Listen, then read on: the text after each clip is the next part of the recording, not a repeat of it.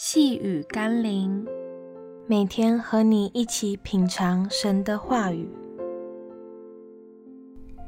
谦卑祈求。今天我们要一起读的经文是《约翰福音》第四章四十六到四十七节。有一个大臣，他的儿子在加百农患病，他听见耶稣从犹太到了加利利，就来见他。求他下去医治他的儿子，因为他儿子快要死了。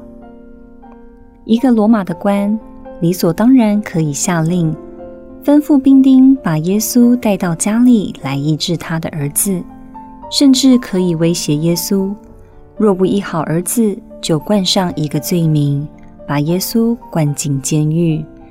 但我们看见那大臣却是亲身前往耶稣面前。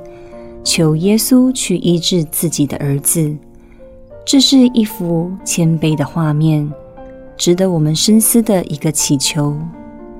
多少时候，我们是理直气壮地吩咐耶稣替我们做事，甚至威胁地告诉耶稣，若不能满足我们的要求，就停止服侍和聚会，或是离开教会，改换信仰来作为我们抗议的手段。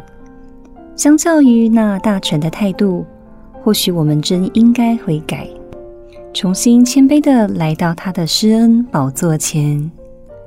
让我们一起来祷告：主耶稣，我不能声称你是我的主，却以傲慢的姿态来命令你；我不能宣称你是主，却因你没有满足我的需要而来威胁你。若我真以你为我的主，让我可以像那大臣谦卑地寻求你，并愿像仆人一般询问主你的旨意。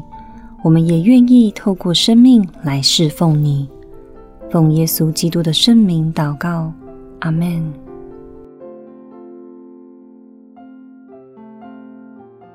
细雨甘霖，我们明天见喽。